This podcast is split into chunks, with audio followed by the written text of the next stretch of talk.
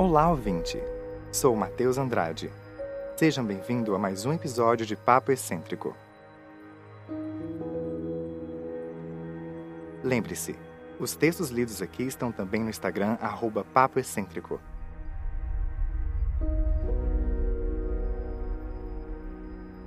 Pegue seu café, suco, chá ou apenas relaxe.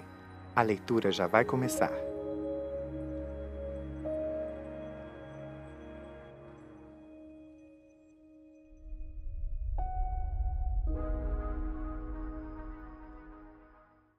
Você já sabe. Por que quando temos a certeza de algo, temos também a dúvida?